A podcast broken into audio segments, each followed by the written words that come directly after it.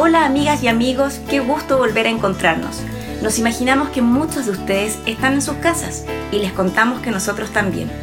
Este capítulo de nuestro podcast Hablemos de Cáncer, desarrollado por Fundación Arturo López Pérez, es especial, pues no lo estamos grabando en estudio como hacemos siempre, sino que vía remota. ¿Por qué? Porque estamos siguiendo las medidas de aislamiento social que debemos cumplir por el bien de cada uno de nosotros.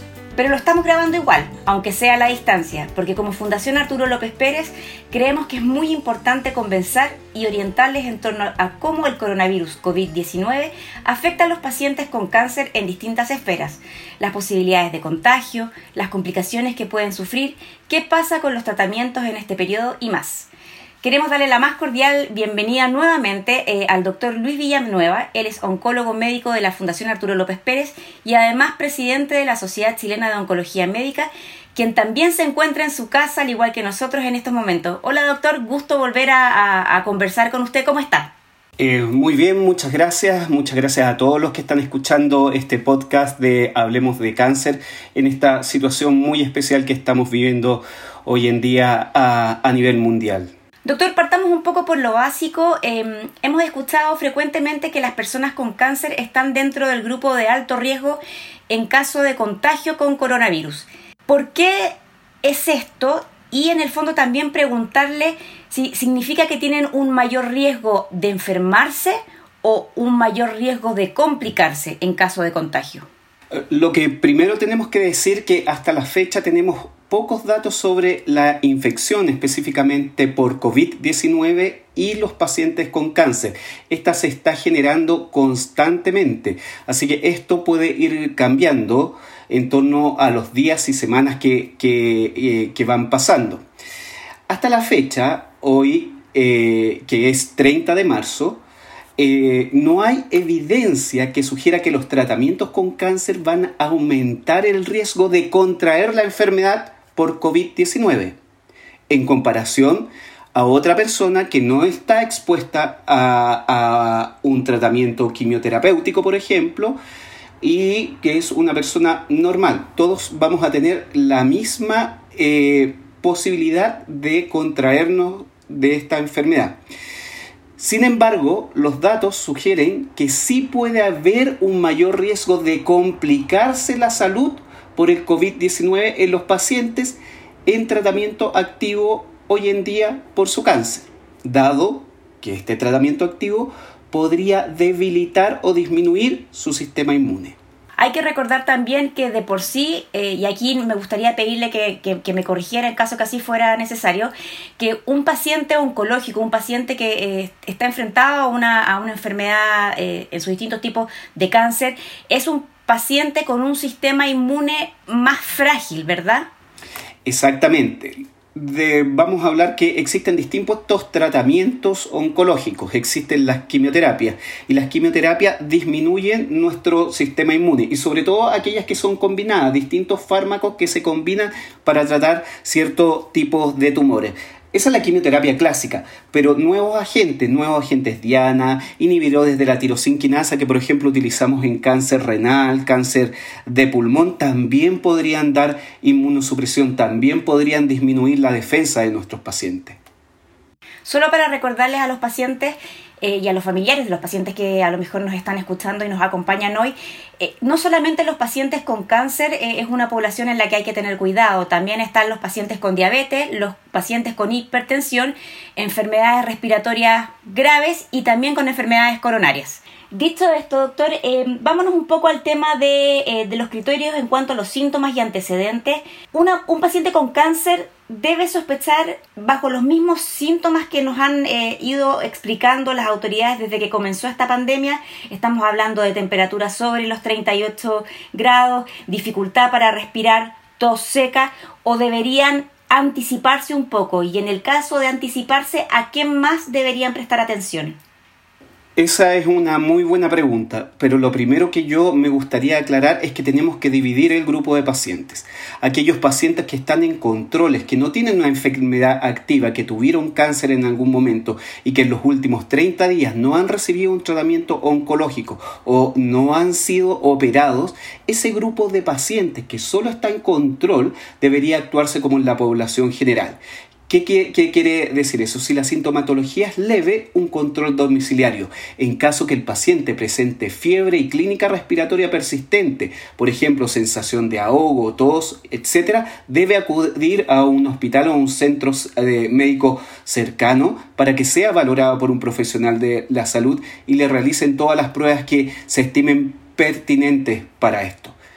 Por otro lado, tenemos el paciente que actualmente está con cáncer y está recibiendo un tratamiento oncológico y que ese tratamiento oncológico probablemente sea inmunosupresor, disminuya las defensas de, esto. Entonces, si ese paciente solo presenta fiebre, que, eh, fiebre es temperatura axilar sobre 38 grados, a ese paciente le recomendamos que vaya a ser evaluado en un hospital o un centro médico por un profesional para hacer todos los exámenes, tratamiento y si se estima necesario hospitalizarlo, hospitalizarlo en ese momento. Entonces, súper claro, tenemos estos dos grupos de pacientes. Un grupo de pacientes que está en controles, que no ha recibido tratamiento recientemente, que se maneja como la población general, y un grupo de pacientes que está en tratamiento actual, que frente a los síntomas, pocos síntomas como es fiebre, tienen que acudir a su centro médico. Eso es bastante interesante lo que usted nos comenta porque dentro de las recomendaciones también que ha hecho eh, la autoridad de, salud, no solamente a nivel local, sino que también a nivel internacional, precisamente hablan de no caer en este pánico, eh, que ante un aumento de temperatura o a lo mejor ante una molestia a la garganta, no se dirijan todos en masa hacia los centros de salud, porque lo que puede suceder es que finalmente se colapsan y, y dejan de dar esa opción a lo mejor a quien realmente sí puede estar enfermo. Entonces, recapitulando un poco, dos tipos de pacientes, los pacientes que están hoy día en más que nada en control, que ya terminaron su tratamiento, y los pacientes que están directamente hoy día en tratamiento. Sí. Y lo otro que quisiera recalcarle muy bien es que antes de acudir a un centro, por favor trate de comunicarse con el profesional, con el profesional de la atención médica o el servicio de, urgencia y, y, dígales que el paciente dígales que es posible que tenga la infección o que piensa que tiene la infección por COVID-19, por el coronavirus seguramente el profesional le va a hacer una serie de preguntas acerca de los síntomas, acerca de si tuvo una historia de viaje, a, lo mejor se expuso a alguien eh, eh, con la enfermedad y ahí le va a explicar cuáles son los pasos a seguir. Es muy importante que el paciente cuente todos los síntomas y todas las exposiciones que ha tenido. Hoy día existen teléfonos habilitados, además tengo entendido, para poder responder las inquietudes de posibles pacientes contagiados, ¿verdad? Exactamente, y a través de ellos uno podría tener una comunicación más fluida y definitivamente de, de, esta manera concentrarnos específicamente en los pacientes que existe una alta probabilidad de que padezcan la enfermedad, la infección. Vámonos un poco ahora al tema de las complicaciones, doctor. ¿Cuáles son las complicaciones en sí que puede tener un paciente si se contagia? ¿De qué depende en el fondo que se complique más o tenga un, un, caso más leve? ¿De su edad, de su estado, del tipo de cáncer? ¿Qué es lo que se ha podido observar entendiendo que todavía no hay tanta información recolectada? Exactamente, no existe la suficiente información para decir si un paciente con un cáncer de pulmón va a tener mucho mayor complicación tal vez que un paciente con un cáncer de cabeza y cuello. Y es ahí donde se van sumando otras cosas. Por ejemplo, se va sumando el estado nutricional del paciente. Si el paciente está desnutrido, probablemente tenga mayor riesgo de complicaciones. Si a eso le sumamos que a lo mejor es un paciente que, que es un cáncer de pulmón y sigue fumando, a lo mejor vamos a tener más complicaciones desde ese punto de vista. No es solo por la enfermedad en sí, aunque influye mucho el tratamiento que vamos a utilizar, sino también por las comorbilidades que existen en torno al paciente. Doctor, ¿qué pasa un poco eh, entendiendo que hay, hay, un paciente que puede estar dentro de un contexto clínico porque está hospitalizado, pero también está el paciente con cáncer que está en su casa. ¿Hay alguna medida especial que tiene que tomarse con ese paciente? ¿Puede compartir con su familia? ¿Debe aislarse? ¿Tiene que usar una mascarilla todo el tiempo? Estamos hablando del paciente que es un paciente asintomático, que no creemos que tiene riesgo de infección eh, e, en, estos momentos. Uno tiene que seguir las recomendaciones en general eh, que le hemos dado a la población. Minimice las salidas de su casa, evite la exposición eh, social. Lávese las manos frecuentemente. Si va a usar pañuelos, ojalá use pañuelos desechables y bótelos tras su uso. Limpie frecuentemente la superficie de contacto con alcohol al 60-70% o utilice cloro. Evite tocarse los ojos, la nariz, la boca o al toser, estornudar, cúbrase la boca y la nariz con el codo. Evite compartir la comida y si va a utilizar los, eh, los utensilios de cocina, que estos sean con una, una limpieza adecuada. Evite el consumo de alcohol y de tabaco. El paciente idealmente tiene que permanecer en casa el paciente oncológico que está en tratamiento activo de por sí tiene licencia médica por su tratamiento. Entonces ese paciente tiene que permanecer en casa. Y en el caso que los pacientes que ya estén solamente en el tema de control, hay que tomar todos los resguardos que usted nos acaba de comentar. Exactamente, tienen que seguir el resguardo que eh, corresponde eh, como la población general. O sea, les recomendaría ojalá que su empleador les diera la posibilidad de hacer eh, trabajo a distancia, teletrabajo, sería lo ideal para ese grupo de pacientes. Doctor, en el caso de los cuidadores, que son estas personas que en la mayoría son miembros de la familia o muchas veces es alguien externo, ¿tienen que tomar las mismas medidas o tienen que ser más acuciosos en algunas cosas que otras?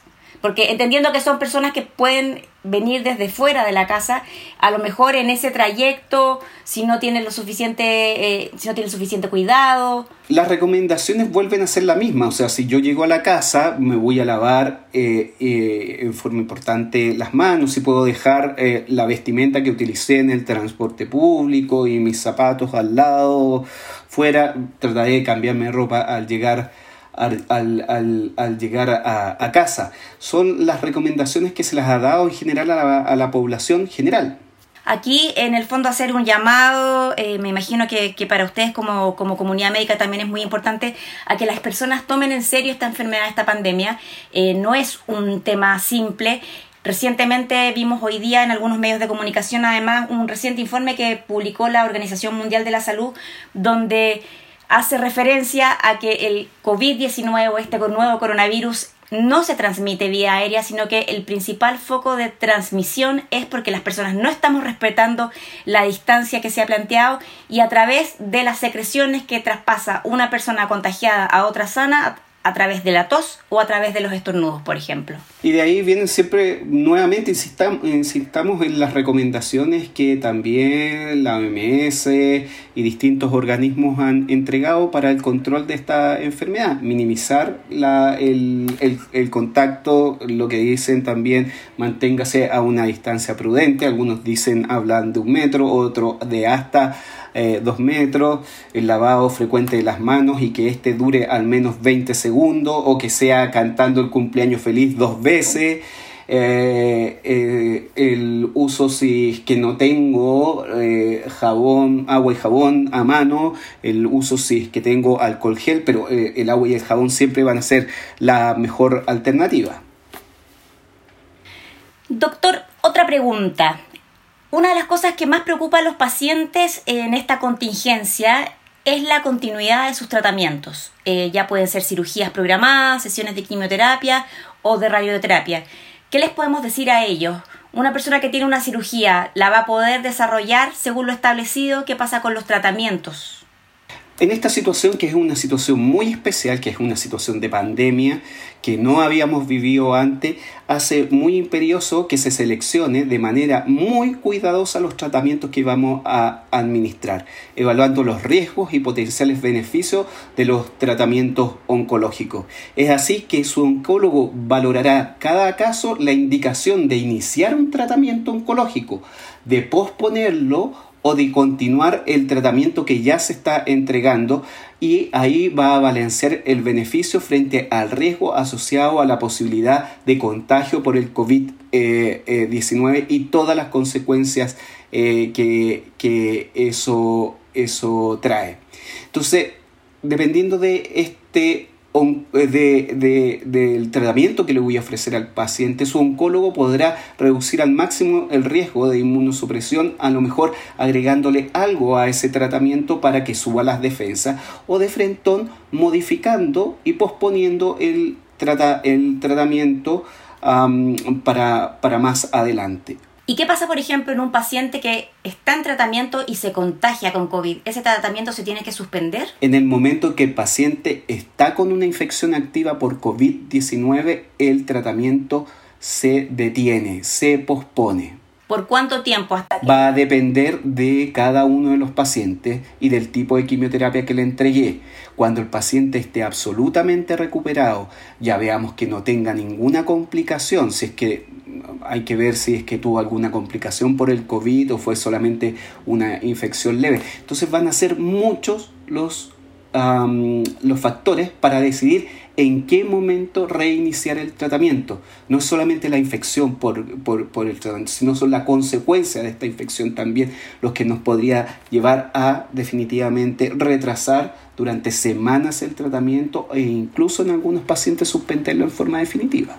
Me imagino que eso también va, va, va, a influir en si ese paciente tiene que llevar la cuarentena, por ejemplo, en su hogar o hospitalizado va a influir eso porque eh, dependiendo de que si el me imagino que el paciente que va a pasar todo el tiempo porque tuvo un contacto o tuvo una infección leve va a pasar eh, al menos sus 14 o más días eh, recluido en su domicilio, mientras que los pacientes que presenten una mayor gravedad van a estar hospitalizados y ese paciente mayor gravedad, después que se recupere de eso, ahí nuevamente nosotros evaluaremos en qué momento es el momento más oportuno de reiniciar el tratamiento.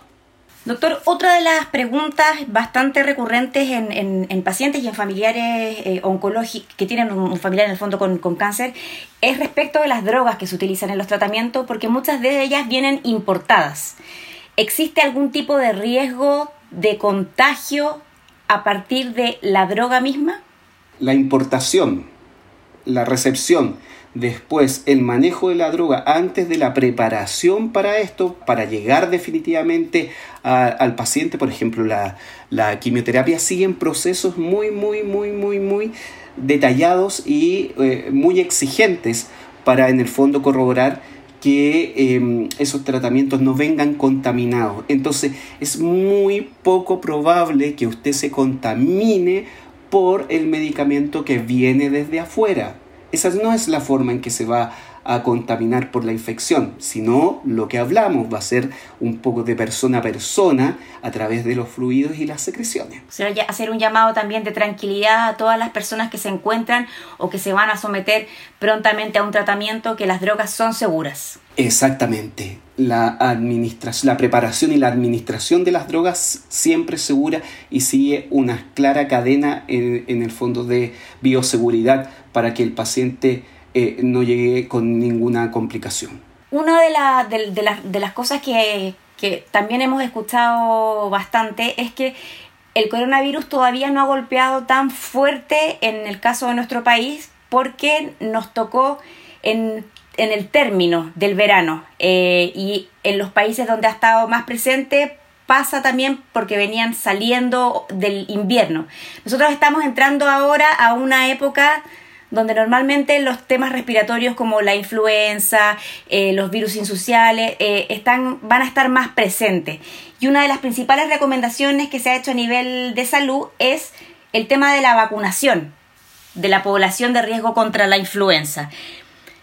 ¿Qué pasa que los pacientes que aún no se han vacunado, la vacuna de la influenza protege contra el coronavirus o no protege?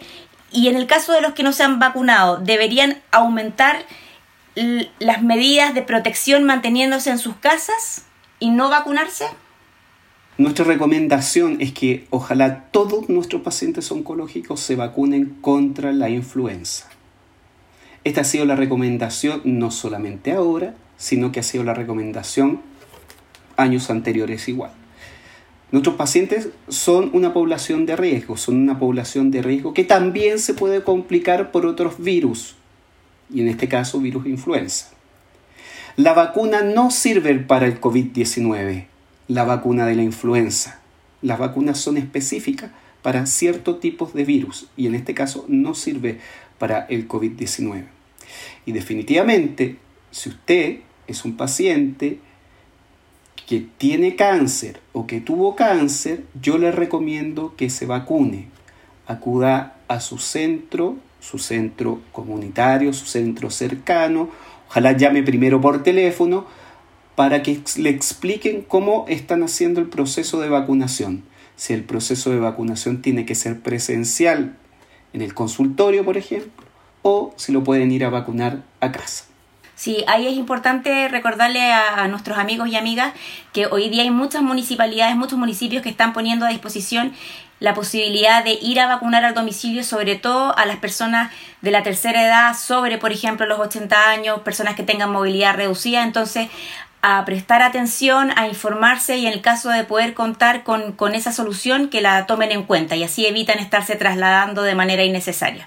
Ya hemos tocado los aspectos más eh, relevantes respecto de, esta pandemia, de este nuevo coronavirus que, afecta, que ha afectado a tantas personas a nivel mundial y que tiene representa un riesgo importante en, en pacientes con sistemas inmunes más frágiles, por ejemplo, los pacientes oncológicos.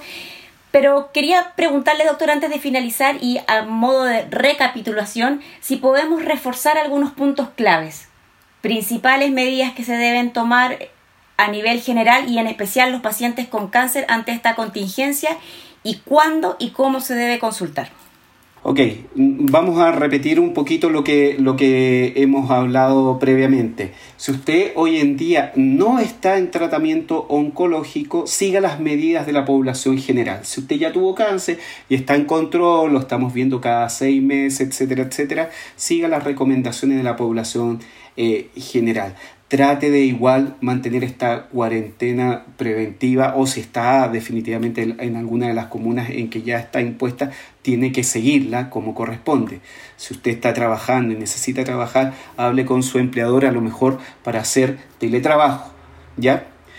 Eh, y mantenga las recomendaciones eh, eh, que hemos hablado, minimice la salida, evite la exposición, la exposición social, lávese frecuentemente las manos, eh, lave la superficie de contacto eh, como lo hemos eh, dicho constantemente, trate de siempre limpiar los utensilios que va a utilizar para, para, para comer. Si usted es una población, si usted corresponde al grupo que en el fondo tiene mayor riesgo, es decir, los pacientes que están en tratamiento oncológico activo, que tienen cáncer actualmente, ese paciente tiene que tener mucho más cuidado. Ojalá definitivamente usted no salga de la casa a menos que tenga que ir a sus controles médicos adecuados. Lávese también frecuentemente las manos, limpie muy bien las superficies de contacto y así el entorno también que ojalá haga específicamente lo mismo en torno a ello. Si usted es de los, del grupo vulnerable, de los pacientes que están recibiendo tratamiento actualmente, si llega a tener fiebre, llame de inmediato a su profesional de atención médica o acuda a un servicio de urgencia. Explique que usted está recibiendo quimioterapia. Explique qué fármaco se está utilizando en quimioterapia y cuál es otro. ¿Por qué? Porque el médico tiene que saber y pueden existir algunos fármacos que interfieran el día de mañana, si es que es necesario usted hospitalizarlo por la infección, interfieran con el tratamiento contra el COVID-19. Por eso es muy importante que siempre eh, eh, eh, dé la información acerca de todos los fármacos que está recibiendo y le explique ojalá antes vía telefónica todos los síntomas que está usted teniendo. Si es una población que es una población de, de, que, no, que tuvo cáncer y que está en control, probablemente usted tenga que no solamente esperar a que tenga algún síntoma leve, sino que eh, va a tener, eh, tendría que consultar eventualmente si tiene fiebre y algún síntoma respiratorio asociado a ello. Entonces en ese momento eh, puede también llamar por teléfono, puede consultar en urgencias o en su consultorio, pero siempre trate de explicar que es un paciente que estuvo en algún momento en tratamiento oncológico. ¿Qué otra cosa importante? Dijimos de los tratamientos. Los tratamientos los vamos a estar evaluando, vamos a estar viendo los riesgos y beneficios del tratamiento oncológico y dependiendo de eso es en el momento en que vamos a decidir iniciarlo, posponerlo o suspenderlo. En el paciente que está en control, probablemente ese control lo vamos a posponer para más adelante, probablemente ese control de cada seis meses y que caía justamente en, en estos meses de abril, mayo, a lo mejor lo vamos a posponer un par de meses más para agosto, cuando definitivamente la curva de infectados vaya disminuyendo y así sea menos probable que usted cuando acuda al médico eh, se infecte por eh, la enfermedad. Eh, ¿Qué otra cosa importante hoy, hoy en día? Apóyese mucho por su familia, apóyese mucho por su grupo de amigos, trate de llamarlos por teléfono, trate de tener una conexión también puede ser virtual. Existen distintas plataformas hoy en día que usted puede utilizar para estar en contacto eh, activamente con todo el grupo familiar que constantemente lo está apoyando y su grupo de amigos. Uno de los temas que también ha generado mucho debate es respecto del tratamiento. En algún momento se habló desde Cuba de el interferón B, también se habla de la cloroquina.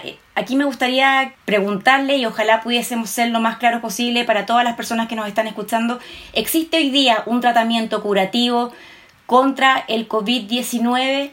Hoy en día se están probando distintas alternativas para eh, la infección por COVID-19 y sobre todo para los pacientes que están graves eh, eh, asociados a, esta infección. Todos los tratamientos están en prueba hasta el día de hoy. ¿ah? Todos los tratamientos están siguiendo protocolos de investigación. Hasta el momento no tenemos un tratamiento que nos diga y nos eh, con 100% de certeza que va a curar a los pacientes. Pero se está investigando. Se están investigando cada uno de los distintos fármacos, eh, distintas alternativas terapéuticas hoy, hoy en día. Eh, y en distintos países. y la, como les dije y como hablamos en un comienzo, Hoy, 30 de marzo, la información está cambiando momento a momento, momento a momento.